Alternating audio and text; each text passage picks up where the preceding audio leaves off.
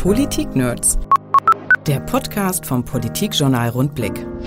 Wenn man morgens aus der Haustür tritt und man hat offensichtlich in der Nacht irgendwelche Kaffeetassen an die Wand geworfen bekommen. Das muss einen nachdenklich machen insgesamt. Sagt Niedersachsens Kultusminister Grant Hendrik Tonne. Im Rundblick-Podcast spricht er über Hate Speech und Attacken auf Politiker, aber auch auf andere. Außerdem habe ich mit Tonne über den Ausstieg Bayerns aus dem Nationalen Bildungsrat gesprochen. Ich kann zum heutigen Tag nicht erkennen seitens des Bundes, was ist eigentlich der Mehrwert des Nationalen Bildungsrates. Ich muss erkennen, auch zwei Jahre später, substanziell ist nichts geliefert worden. Und Tonne äußert sich zu AfD-Meldeportalen, die bisher wenig gefunden haben, über das sich AfD-Anhänger empören könnten. Hier an dieser Stelle allerdings haben wir auch einen Angriff auf substanzielle Grundwerte, auf unser Grundverständnis, wie Schule aussehen soll. Welchen Wert hat Meinungsfreiheit? All das will die AfD nicht, aber dafür stehen unsere Schulen und das bin ich auch an jeder Stelle bereit zu verteidigen und auch hochzuhalten. Und wir haben nicht nur über ernste Themen gesprochen, ich habe Tonne auch gefragt, ob er eigentlich beim Joggen mit Musik im Ohr unterwegs ist und wenn ja, mit welcher. Grant Hendrik Tonne bei den den Politik-Nerds drangeblieben.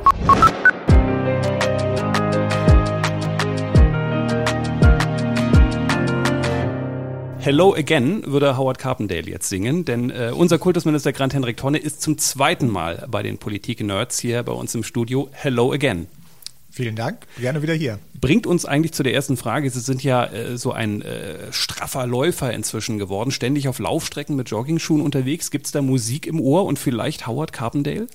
Nein, es gibt keine Musik im Ohr, weil ich ganz bewusst überhaupt nichts drumherum haben möchte. Äh, Laufen ist unheimlich angenehm, um abzuschalten und deswegen verzichte ich auch auf jegliche Musik. Das heißt, es gibt auch nicht beim Laufen diese super großartigen Gedanken, morgen dazu gleichen Erlass, sondern der Kopf wird ganz leer dabei. Ich will nicht ausschließen, dass es auch dazu beiträgt, das ein oder andere Thema gelegentlich einmal mit zu sortieren. Das schon, aber wie gesagt, das, ich stelle schon fest, dass das sehr angenehm ist, wenn der Tag äh, anstrengend und voller Themen gewesen ist, äh, am Abend denn mal eine Runde laufen zu gehen, äh, hilft mir.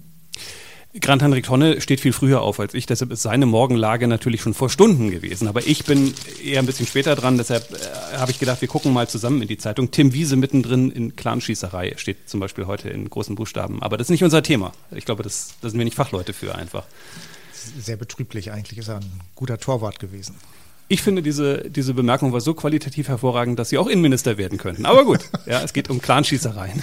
Ich fühle mich äh, sehr zufrieden in meinem Amt. Vielen Dank. Sehr gut.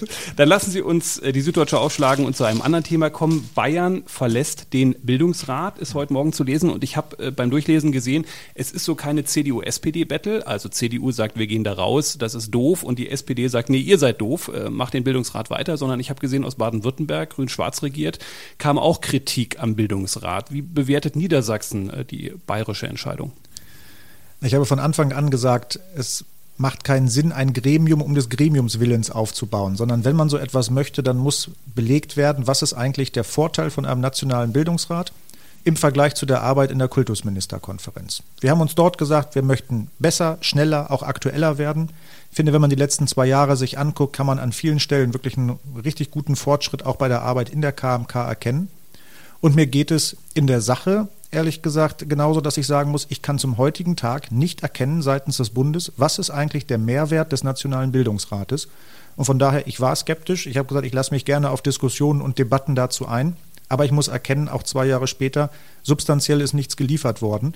Und von daher gilt meine Konzentration der Arbeit in der Kultusministerkonferenz. Es galt ja immer auch oder gab immer diesen, diesen Hintergrundstreit, der so ein bisschen eine Rolle gespielt hat. Wie weit will sich der Bund auf einmal in Länderkompetenzen mit diesem Bildungsrat einmischen? Ist er vielleicht am Ende auch daran gescheitert, weil die Länder das ganz bewusst haben auch so ein bisschen abtropfen lassen in den zwei Jahren, weil sie gesagt haben, ganz ehrlich, wir können das hier in der KMK selbst regeln? Ich will ganz deutlich sagen, wir haben uns auf die Arbeit in der KMK konzentriert. Da haben wir genug zu tun. Und deswegen werden ganz bestimmt nicht die Länder Motor einer Idee sein, die sich der Bund gegeben hat, sondern da muss der Bund auch schon sagen, was möchte er eigentlich dort besser machen, was kann besser laufen, als es bisher der Fall ist. Das kann ich nicht erkennen. Ich glaube, man kann im Rahmen einer solchen Debatte, glaube ich, auch ganz gut sehen, dass dann die Frage von, wie gestalten wir Bildungspolitik, wie kriegen wir mehr Vergleichbarkeit, wie kriegen, wie wahren wir Qualität, wie sichern wir trotzdem Freiheiten und Freiräume, nun mal deutlich differenzierter und schwieriger ist, als zu sagen, wir schaffen ein neues Gremium. Ein Problem bei der Digitalisierung ist übrigens, dass wenn man jetzt aus einer weiteren Zeitung äh, vorlesen wollte, man könnte nicht rascheln, denn die FAZ, aus der ich vorlesen möchte, habe ich leider nur digital. Äh, aber ich habe ins FAZ Feuilleton geguckt und ich finde, das klingt wahnsinnig intellektuell heute, ins FAZ Feuilleton geguckt und da steht drin, der Pranger bleibt leer. Bei den Schülermeldeportalen der AfD in den Ländern ist ziemlich wenig Zählbares herausgekommen und meine Überlegung war dazu, naja, wir haben damals viel darüber diskutiert. Hm, hätte man sich die Diskussion vielleicht einfach sparen können, das auch abtropfen lassen können und sagen können, macht ihr das mal, kommt eh nichts bei raus? Auf gar keinen Fall. Denn erstmal ist das ein gutes Signal, dass äh, dieser unsägliche Versuch, Lehrer an den Pranger zu stellen, bisher schie äh, schief geht. Das ist das ein wirklich gutes Ergebnis und es ähm, ist auch Ergebnis der großen Debatte, die wir darüber geführt haben. Wir erleben aber in Niedersachsen immer wieder Versuche, abseits von äh, Online-Pranger oder wie es auch immer aussehen soll, dass die AfD versucht, Schulen in ihrer Arbeit zu beeinträchtigen. Mit einem, mit unsäglichen Angriffen auf Personen, auf Schulleitungen, auf Lehrkräfte, selbst auf Schülerinnen und Schüler. Und das führt zu Verunsicherung. Wir erleben, dass in sozialen Netzwerken ein Shitstorm losgetreten wird gegen Beteiligte, der unter aller Kanone ist. Und ich glaube, auch dort ist es unsere Aufgabe, dass wir uns schützen vor diese Menschen stellen. In den Schulen, die Schulleitungen, die Lehrkräfte und sagen, eure Arbeit, die ihr macht, ist richtig und sie ist wertvoll. Und bitte lasst nicht zu, dass ein solcher Druck von außen dazu führt, dass ihr eure Arbeit ändert, weil das möchte man nur begrenzt häufig erleben. Und deswegen, wir haben solche Fälle. Es gilt energisch dagegen anzugehen. Und es gilt auch ganz deutlich zu sagen, hier in Niedersachsen stehen wir hinter unseren Lehrkräften, die eine verdammt gute Arbeit machen und die dafür ehrlich gesagt auch eine Meinung haben müssen und diese auch äußern müssen. Das ist Kernbestandteil von politischer Bildung in Schule. Äh, aber zusammenfassend, die Debatte war richtig, sie ist notwendig und wir brauchen einen breiten gesellschaftlichen Schulterschluss gegen solche Versuche, Lehrkräfte ähm, in eine Ecke zu stellen, wo sie Angst haben müssen. Es ist ja, wenn es um die AfD geht, in ganz vielen Themenfeldern so eine leidige Debatte, die man immer hat. Also gehe ich jetzt drauf ein, springe ich über das Stöckchen äh, oder lasse ich es sozusagen sein, weil Sie haben ja selber gesagt bei der AfD, naja, wir wollten natürlich eine Debatte über politische Meinungsvielfalt damit eröffnen. Ähm, am Ende ist das Instrument, man könnte sagen, als Zwischenergebnis gescheitert. Aber die Debatte haben Sie natürlich bekommen darüber. Sie würden aber, wenn ich Sie richtig verstehe, schon sagen, naja, die Debatte sollten wir auch haben. Da sehe ich gar nicht, dass man da übers Stöckchen springt, sondern äh, wenn die Debatte haben wollen, dann können die Debatte haben. Das gilt immer. Wer eine Debatte haben will, kann gerne eine Debatte bekommen. Hier an dieser Stelle allerdings haben wir auch einen Angriff auf substanzielle Grundwerte, auf unser Grundverständnis, wie Schule aussehen soll. Welchen Wert hat Meinungsfreiheit? Welchen Wert hat Diskussion, hat eine strittige Diskussion? Welchen Wert hat ein kritisches Nachdenken? All das will die AfD nicht, aber dafür stehen unsere Schulen und das bin ich auch an jeder Stelle bereit zu verteidigen und auch hochzuhalten. Kommen wir mal vom Blick in alle Bundesländern äh, zu uns ins Land. Äh, Grant Henrik Tonne ist schon ganz aufgeregt. Am Mittwoch muss er nach Goslar zum Philologentag. Letztes Mal war ich auch da. Da hat äh, OB Oliver Jung gesagt, äh, es ist ein bildungspolitisches Haifischbecken. Äh, das war sein Zitat. Ich habe vorher nochmal nachgeguckt. Da haben sie 2018 den Gymnasiallehrern Entlastungen rund um das Abitur mitgebracht. Erste Frage, was ist daraus geworden? Zweite Frage, welches Mitbringsel gibt es dieses Mal? Also erstens, das, was wir 2018 versprochen haben, ist umgesetzt. Punkt. Häkchen. Häkchen. Ähm, ich fahre nicht zu den Verbandstagungen sozusagen immer in der festen Absicht, man hat ein Bündel von Geschenken dabei, weil ich das auch nicht als Geschenk empfinde, sondern weil wir dort eine Debatte darüber führen, was müssen wir eigentlich machen, um Belastung zu senken, um Lehrkräften Freiräume zu schaffen, dafür, dass sie das machen können, was sie auch gerne machen möchten, nämlich richtig guten Unterricht auch gestalten können. Eine solche Debatte werden wir wieder führen. Ich kann nach wie vor, ehrlich gesagt, die sozusagen die, die Zuschreibung äh, beim Blick auf den Philologentag nicht ganz verstehen. Wir haben eine vernünftige, gute, eine sachliche und sehr ernst gemeinte Debatte, einen sehr regelmäßigen Austausch, auch äh, zwischen den äh, Verbandstagungen, immer wieder mit, den, äh, mit der Spitze des Philologenverbandes. Und daran werden wir auch festhalten, weil das etwas Gutes ist. Selbst wenn wir sehen, nicht all das, was man sich dort wünscht, auch berechtigt fordert, kann man sofort umsetzen, aber wir kommen Schritt für Schritt vorwärts. Und deswegen werden wir auch diese Debatte wieder auch beim Philologentag jetzt auch führen. Äh, die Philologen werden ihre Forderungen vortragen. Ich habe die Möglichkeit darauf zu reagieren, zu sagen, was nehmen wir uns als nächstes vor. Und natürlich haben wir gesagt, dass wir auch weiterhin, auch abseits der Leichterungen, die wir letztes Jahr angekündigt haben, die wir auch in diesem Jahr umgesetzt haben, dass wir auch weiter suchen werden, wie können wir weitere Erleichterungen finden und was machen wir auch mit Blick auf Arbeitszeit. Und da sind wir ein paar Schritte vorwärts gekommen, das werden wir, werden wir uns darüber austauschen. Äh, und ehrlich gesagt, dass wir dort anständig miteinander umgehen, ja, also ehrlich gesagt, das haben wir jetzt äh, unter Beweis gestellt, das werden wir auch weiterhin machen. Dass Verbände ihre Forderungen dabei auch deutlich vortragen, das finde ich ist deren gutes Recht. Aber wir haben eine vernünftige Dialogstruktur und die behalten wir auch bei. Wenn man ähm, an der Stelle Horst Audritz, äh, Vorsitzender Philologenverband, äh, mal äh, zitieren möchte, er sagt, es ist eher als Demotivationskampagne zu bezeichnen, wenn der Minister nahezu im selben Satz mit der Klage darüber, dass es zu wenig Lehrer auf dem Markt gebe, erklärt, die Lehramtsstudenten für das Gymnasium würden es in Zukunft schwer haben, eine Stelle zu finden. Sehr langer Satz, nicht gerade hörfunktauglich, aber Horst Audritz ist äh, natürlich Gymnasiallehrer und da sind Sätze immer sehr lang. Wie bringt man denn jetzt so einen Beutel Motivation mit nach Goslar? Denn die Problematik, die Sie damals mal angesprochen haben, die gibt es ja durchaus. Genau, die gibt es und deswegen wäre es auch falsch, sie zu verschweigen. Äh, und ich finde, wir müssen auch äh, fair und offen mit jungen Menschen umgehen und ihnen sagen, was kommt eigentlich auf euch zu. Erstmal gilt natürlich, wir werden weiterhin auch in ganz erheblichem Maße Gymnasiallehrkräfte einstellen. Das ändert, ändert sich auch nicht nach dem 1.8.2020, wenn der 13. Abiturjahrgang äh, gestartet ist. Äh, aber es verändern sich dann die Gewichtungen. Und wir sehen schon, dass wir einen deutlich höheren Bedarf haben im Bereich von Hauptschule, Realschule, Oberschule. Das habe ich damit zum Ausdruck gebracht. Das sollte man auch nicht verschweigen, weil ansonsten würde man unredlich vorgehen. Ähm, und ich sage auch ganz deutlich, wir werben um alle Lehrkräfte. Wir werben um alle jungen Menschen, die sagen, wir haben äh, Lust und Laune und diesen Weg einzuschlagen. Erstens finde ich zu Recht. Äh, und dann gucken wir auch mal, dass wir auch mit der nötigen Wertschätzung ihnen gegenübertreten und sagen, ihr macht dort etwas unheimlich Wichtiges für unsere gesamte Gesellschaft, wenn ihr euch auf den Weg macht, Lehrkraft hier in Niedersachsen zu werden. Also auch dort ein deutliches Zeichen zu setzen, aber auch Entwicklungen, die auf uns zukommen, nicht zu verschweigen und auch nicht schön zu reden. Auch das wäre falsch. Mit dem Punkt sind wir bei der geplanten Kampagne, denn viele junge Menschen brauchen offenbar eine besondere Motivation, entscheiden sich gerade noch, will ich lieber Raumfahrtingenieur werden oder doch Mathelehrer. Jetzt muss man denen in der Kampagne irgendwie sagen, werd doch Lehrer, am besten sogar Mathelehrer. Was kann man schon verraten? Sie wird demnächst erst vorgestellt, aber kann man schon so ein paar Stichpunkte sagen? Die Kampagne wird aus zwei Teilen bestehen. Das eine ist tatsächlich eher etwas, na, sagen wir mal, etwas Immaterielles, etwas äh, zu sagen, wir möchten, dass die Gesellschaft hohe Wertschätzung dafür hat, wenn wir hier Lehrkräfte in Niedersachsen haben. Das sind nicht diejenigen, die alles zu retten haben, das sind nicht diejenigen, die all das auffangen müssen, was gesellschaftlich schiefläuft, sondern die haben eine wichtige Aufgabe als Lehrkraft und dafür gilt es Danke zu sagen jeder von uns, dem wird das ja so gehen, wenn man an seine eigene Schulzeit zurückdenkt. Man äh, hat sofort Lehrkräfte vor Augen, mit denen man etwas Besonderes verbindet, weil sie durch ihre Art, durch ihre Persönlichkeit, durch die Art und Weise, wie sie Unterricht gemacht haben, bei einem richtig Eindruck hinterlassen haben. Und die wollen wir nach vorne stellen und dafür auch öffentlich äh, einfach Danke sagen dafür, dass sie ihre Arbeit machen und dass sie sie gut machen.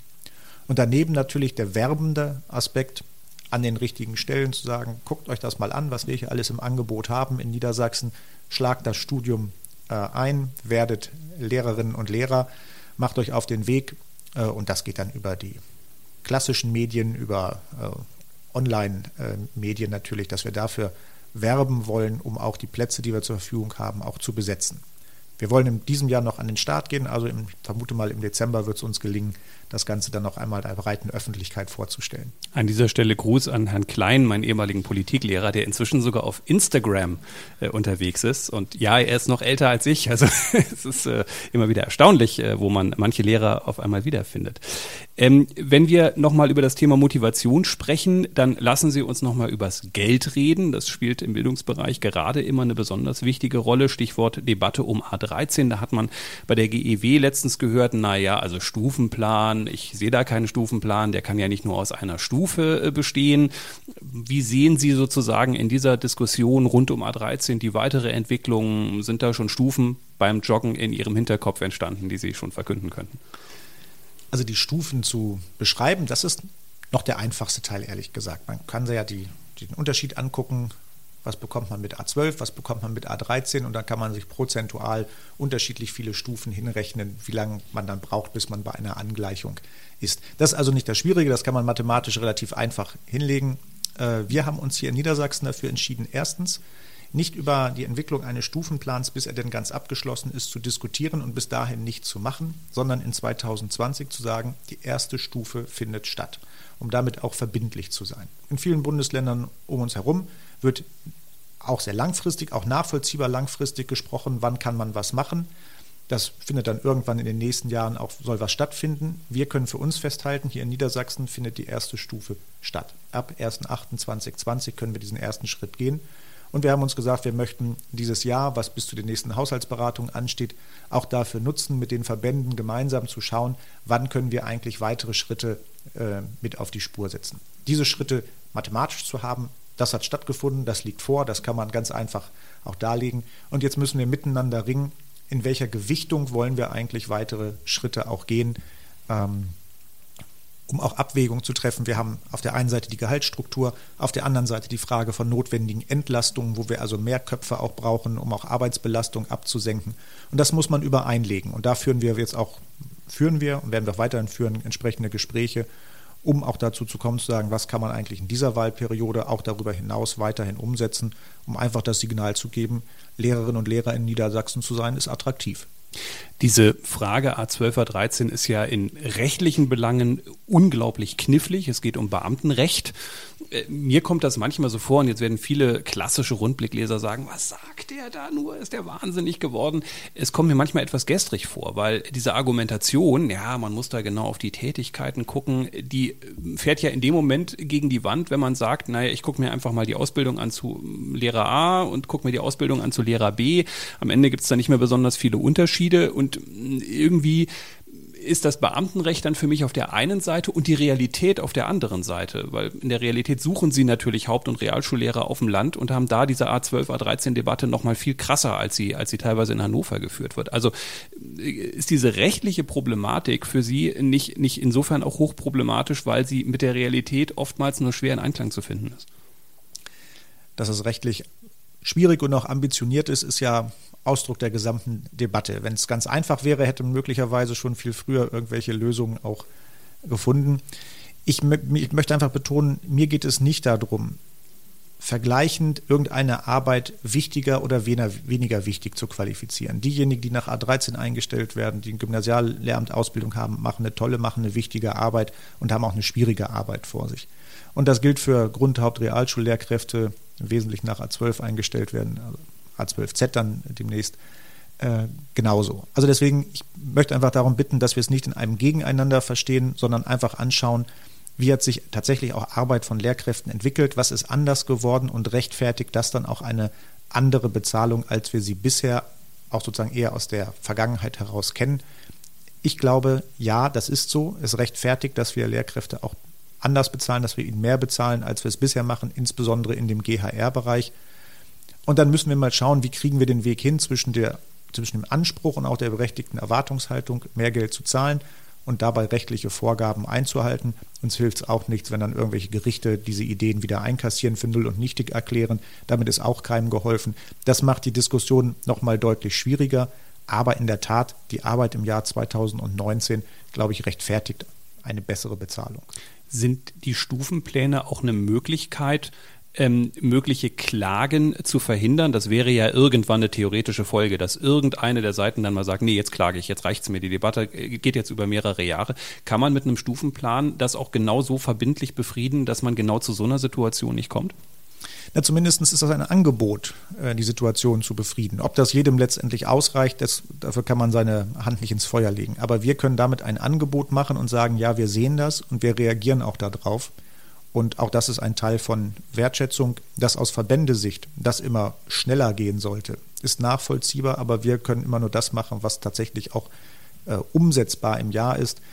Ganz viele versuchen mich dann ja auch immer zu locken und zu sagen, dann sag uns, in welchen Jahren passiert was. Und ich antworte immer, weil das auch der Anspruch an mich selber ist. Das soll kommen, aber bis wir es nicht so vereinbart haben, dass es auch haltbar ist, werden Zusagen nicht gemacht, weil ich auch Erwartungshaltung einfach nicht enttäuschen möchte. Das haben wir glaube ich, in der Vergangenheit immer wieder ähm, erlebt, dass wir auch Erwartungshaltung enttäuschen mussten miteinander. Und das tut der Debatte insgesamt nicht gut. Das ist für die Debatte an sich anstrengender, äh, auch für den Weg, den man vor sich hat. Aber unter, insgesamt tut es uns besser, wenn wir sagen, wir ringen darum, Verbesserungen zu erreichen. Die sollen Jahr für Jahr auch erreichbar sein und umsetzbar sein, dass man das auch erkennen kann, aber auch keine haltlosen Versprechungen zu machen und nicht Wolkenkuckucksheime äh, vorzugaukeln, die dann nicht erfüllbar sind. Grant Hendrik Tonne trägt eine Smartwatch und könnte jetzt bei der Antwort auf die nächste Frage im Prinzip mogeln, könnte kurz auf seine Uhr gucken, könnte gucken, ah, wie sind nochmal die Zahlen, nochmal äh, kurz spicken. Lassen Sie uns kurz über Digitalpaktmittel äh, sprechen. Ja. Er hat äh, vor kurzem in der Zeitung gestanden, sind jetzt im Prinzip da, wie viele Anträge gibt's? Ja, da fließt ja noch so wenig ab. Wenn ich Sie richtig verstanden habe, ist es schon so, dass Sie mit der Entwicklung aber auch gerechnet haben. Also die Anträge müssen erstmal geschrieben werden, man muss überlegen, inwiefern muss ich Strukturen anpassen? Wie mache ich das am besten? Also Ihrer Meinung nach müssen wir uns keine Sorgen machen, dass wir nicht das ganze Geld jetzt auf einmal schon rauspumpen können. Ganz und gar nicht. Ich bin auch ehrlich gesagt ein bisschen überrascht über die Debatte. Wir haben miteinander gesagt, es macht großen Sinn, wenn wir Gelder in diesem Umfang, über eine halbe Milliarde Euro zur Verfügung haben, dass wir sie dann auch zielgerichtet einsetzen. Dass wir dort keine Schnellschüsse machen, dass wir auch nicht sagen müssen, die Kommunen, die müssen im, äh, im Windhundverfahren schnellstmöglich Anträge stellen, um Geld zu bekommen. All dem haben wir vorgebeugt, indem wir von Anfang an sehr klar, sehr transparent gesagt haben, was steht für die einzelnen Schulen zur Verfügung und den Schulträgern gesagt haben, ihr müsst keine Sorge haben, Guckt euch sehr genau an, wofür möchtet ihr die Gelder einsetzen. Das ist von Schule zu Schule sehr unterschiedlich. Und auch den Schulen gesagt haben, guckt es euch bitte vor dem Hintergrund eurer pädagogischen Arbeit an. Wir machen hier nicht Technik um der Technik willen, sondern das Primat der Pädagogik gilt. Und damit haben alle Beteiligten die Möglichkeit, das vernünftig abzustimmen. Einige Schulen sind weiter, können sehr klar benennen, für uns, für unsere Schulen brauchen wir erstens, zweitens, drittens. Andere befinden sich in einem Diskussionsprozess. Mir ist es tausendmal lieber, dass wir diese Struktur auch beibehalten, dass unsere Schulen sagen, dafür brauchen wir zielgerichtet unsere Mittel und dafür werden sie sinnvoll eingesetzt, um nicht das Geld, was wir haben, dann sinnlos äh, zu verbrennen. Und äh, dass ehrlich gesagt das Lernen mit digitalen Medien nichts ist, wo man durch einen Beschluss den Schalter von 1 auf 2 umlegt im Land Niedersachsen, das ist auch so. Wir erkennen, dass wir jetzt laufend Einträge haben, die eingehen, die dann auch geprüft werden, beschieden werden können auf Grundlage eines entsprechenden Konzeptes. Wie möchte ich die Technik sinnvoll einsetzen? Und ich will auch ganz deutlich sagen, der Digitalpakt ist doch nicht die einzige Maßnahme, die in Niedersachsen läuft. Wir qualifizieren seit langer Zeit Lehrkräfte in Niedersachsen. Auch das ist ein Prozess. Da geht man nicht einmal auf ein Wochenseminar, danach ist man Profi, ein fortlaufender Prozess. Aber in Niedersachsen gehen jedes Jahr 20.000 Lehrkräfte auf diese Fortbildung zum Thema Lernen mit digitalen Medien. Wir erkennen, wie wir zunehmend auch die Bereitschaft locken können, sich darauf einzulassen. Und auch das ist dann nicht ein Prozess von jetzt habe ich alles analog gemacht, ab morgen mache ich alles digital, sondern auch das stellt sich Schritt für Schritt um. Die Schulen, die besonders weit sind, die können genau das beschreiben. Das heißt, am Anfang Schritt für Schritt gehen und drumherum machen wir dann auch noch die rechtlichen Rahmenbedingungen, klären, wie ist es denn mit dem Datenschutz, wie können wir das zueinander bringen. Das ist ein hohes Gut, ein wichtiges Gut. Und deswegen erfordert auch das so viel Kraft und Einsatz, um da dann auch datenschutzfeste äh, Regelungen für Schulen zu erlassen. Ich sehe, dass überall sich die Schulen, die Lehrkräfte, die Schulträger auf den Weg machen, das jetzt im Wochentakt festmachen zu wollen, wie viel ähm, wie viele Anträge sind jetzt eigentlich bewilligungsfähig? Das wäre deutlich zu kurz gesprungen, weil er das ganze Thema nur auf den Digitalpakt reduziert und das links und rechts davon gar nicht mitnimmt. Also die Schulen haben Zeit, die Umsetzung ist ein Prozess, genau das findet statt und von daher bin ich mit der Umsetzung sehr zufrieden und äh, habe mit einem gewissen Kopfschütteln die eine oder andere Forderung, äh, die dann gelegentlich mal erhoben wird, zur Kenntnis genommen. Muss man befürchten, dass es vielleicht so eine Art neuen Wettbewerb zwischen Schulen geben könnte? Also gerade bei Schulen, zwischen denen ich mich dann vielleicht als Elternteil auch entscheiden kann und als Schüler. Da ist eine Schule sehr weit vorne, äh, die macht das schon, die hat das auch datenschutzrechtlich schon abgecheckt. Da ist eine andere Schule, die ist noch sehr weit hinten. Äh, oder ist es vielleicht sogar ein positiver Effekt, dass die Schulen da durchaus auch auf den Gegenüber gucken und sagen, naja, wir können natürlich nicht ganz zurückbleiben, wenn eine Schule schon weit vorausgeht? Also die Schulen haben Freiräume, wie sie das einsetzen möchten, wie weit sie das Lernen mit digitalen Medien in ihrer Schule Wirklichkeit werden lassen möchten. Es geht nicht darum, jede analoge Arbeit durch digitale Arbeit jetzt zu ersetzen. Das ist gar nicht unser Ziel. Der Umfang, wo kann das eigentlich in welchem Ausmaß eingesetzt werden, da haben Schulen viele Freiheiten, das sollen sie auch haben. Und das ist dann natürlich auch ein Teil von, was für einen Schwerpunkt möchte ich setzen, was für ein Profil möchte ich mir ähm, geben. Ich kann mir ehrlich gesagt nicht vorstellen, dass am Ende des Digitalpaktes es Schulen gibt, die sich dem weitestgehend verweigern. Das wollen die auch gar nicht. Das, also das Lernen mit digitalen Medien ist schlicht und ergreifend Realität. Und deswegen greifen es die Schulen auf. Wir müssen schauen, dass wir auch allen Schulen die Möglichkeit geben, es aufzugreifen. Also über den Masterplan Digitalisierung stehen ja auch nochmal Gelder zur Verfügung, damit auch Schulen eine vernünftige Breitbandanbindung haben. Äh, dort, wo das nicht ist, ist natürlich auch die Umsetzung schwierig. Aber ansonsten glaube ich, wird das von den Schulen aufgegriffen. Es wird gemacht werden, dass Lehrkräfte, alle Beteiligten unterschiedlich affin sind. Ja gut, das ist so. Das erleben wir bei uns genauso. Und deswegen gilt es auch denen ähm, Zeit einzuräumen, sich umzustellen. Aber es passiert und deswegen bin ich da zuversichtlich. Lassen Sie uns zum Schluss, Herr Tonne, nochmal über das Thema Hate Speech sprechen. Wir haben das hier alles bisher sauber gemacht, haben uns nicht gegenseitig beschimpft. Ich glaube, wir sind vorbildlich. Aber äh, wir haben zum Beispiel den Rücktritt des Landeselternratsvorsitzenden und wir haben jetzt auch gerade die Berichterstattung gehabt über Abgeordnete, von denen viele sagen, ja, ich bin äh, bei dieser Problematik selbst behaftet, ja, ich bin selbst Opfer von, von Hassattacken. Wie ist es beim Kultusminister selbst? Wird der Kultusminister teilweise auch attackiert im Netz oder auch anderswo? Sind Sie Opfer von Hate Speech? Also das kommt leider immer wieder vor. Das ist ähm, etwas gefühlt, würde ich sagen, was tatsächlich auch zunimmt. Man, man führt keine Statistiken darüber. Ich äh, reagiere unheimlich empfindlich darüber, wenn das sozusagen über die Frage, dass man sich in der Wortwahl im Netz vergreift, sozusagen tatsächlich real, also äh, spürbar wird. Äh, also wenn man ähm, morgens aus der Haustür tritt und man hat äh, offensichtlich in der Nacht irgendwelche Kaffeetassen an die Wand geworfen bekommen äh, oder ähnliches, wo also sehr klares Signal auch gesetzt wird. Das finde ich, ähm, das muss einen nachdenklich machen insgesamt. Ich habe den Rücktritt von Mike Finke mit großem Bedauern zur Kenntnis genommen. Ich kenne die ganzen Details nicht, das steht mir auch gar nicht zu. Aber wenn ähm, ehrenamtlich Engagierte für sich nur noch den Ausweg sehen, zu sagen Rücktritt, weil das ein Ausmaß angenommen hat, das für mich nicht mehr hinnehmbar ist, dann muss man feststellen, dass insgesamt da etwas ins Rutschen kommt. Und da sind wir gut beraten, ein deutliches Zeichen auch dagegen zu setzen. Ich habe das für mich mit aufgegriffen, wenn ich mir den Pressespiegel anschaue. Erleben wir viel zu häufig Berichte quer durch Niedersachsen, wo wir über Gewalt, Mobbing, Cybermobbing, Antisemitismus, ähm, auch Hate Speech lesen müssen. Und ich will den Anspruch nicht aufgeben, dass diejenigen, die in die Schule gehen, von Schülerinnen und Schülern, über Lehrkräfte, über pädagogische Mitarbeiterinnen, wer auch immer da ist, dass sie auf jeden Fall angstfrei zur Schule gehen müssen. Diesen Anspruch haben alle Beteiligten und den dürfen wir nicht aufgeben. Ehrlich gesagt muss es unser Anspruch sein, dass sie glücklich zur Schule gehen. Das ist das, wo wir, wofür wir eigentlich arbeiten. Ähm, und deswegen, wir werden das im Dezember aufgreifen. Ich habe mit allen Verbänden gesprochen, sie gebeten, in ihre Verbände hineinzuhorchen, mir mal eine Rückmeldung zu geben, was für ein Ausmaß das ihrer Ansicht nach hat. Und dass wir auch gemeinsam beraten, was können wir eigentlich präventiv machen. Wir haben eine ganze Menge Angebote äh, seitens des Ministeriums. Wo müssen wir sie besser vermitteln? Wo müssen wir sie passgenauer hinbekommen? Wo müssen wir repressiv sehr klar sagen, hier ist eine Grenze überschritten, da wird nichts toleriert und da gibt es auch keine falsche Rücksichtnahme, egal wer was macht. Gewalt gegen Lehrkräfte, Gewalt gegen Schüler, egal von wem sie kommt, ist ein No-Go in Schulen. Und da müssen wir uns sehr deutlich positionieren. Was müssen wir aber auch strukturell machen? Wo können wir auch einer Verrohung von Sprache entgegenwirken? Wo können wir auch Schülerinnen und Schüler dazu hinbekommen, dass sie lernen, ein Streit in der Sache ist nichts Schlechtes, sondern wichtig. Wir müssen lernen, wie können wir uns eigentlich vernünftig in der Sache streiten uns dabei aber trotzdem ins Gesicht gucken und nachher auch die Hand geben und auseinandergehen, sagen, wir haben eine unterschiedliche Meinung, aber das ist völlig okay.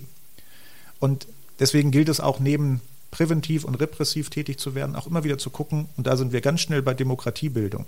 Wie können wir das in Schulen so verankern?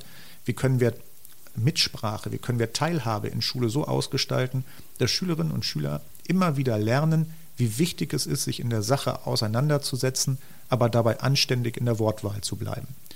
Und von daher, äh, ich werde das nicht zur Seite legen, sondern wir werden es sehr intensiv aufgreifen. Ich glaube, das wird einer der Schwerpunkte auch neben den anderen, die wir immer haben für 2020 werden, weil ich dem Anspruch, dass man angstfrei in Schule geht, den bin ich nicht bereit aufzugeben. Uns beide betrifft das nicht, weil wann sind wir schon mal unterschiedlicher Meinung gewesen? Ich könnte mich ich habe keine Erinnerung, dass Absolut. das schon mal vorgekommen sein Kann mich auch nicht erinnern. Grant Henrik Tonne war bei uns. Ich würde fürs nächste Mal vielleicht diese Schallplatte von Howard Carpendale mal besorgen für Hello okay. Again, weil dann sind sie ja zum dritten Mal bei uns. Äh, ich denke, ein guter Einstieg, um musikalisch dann auch anzufangen vielleicht. Freue ich mich jetzt schon drauf. Ich mich auch wahnsinnig. Danke, dass Sie da waren bei uns. Sehr gerne. Politik Nerds. Mehr Infos unter rundblick-niedersachsen.de.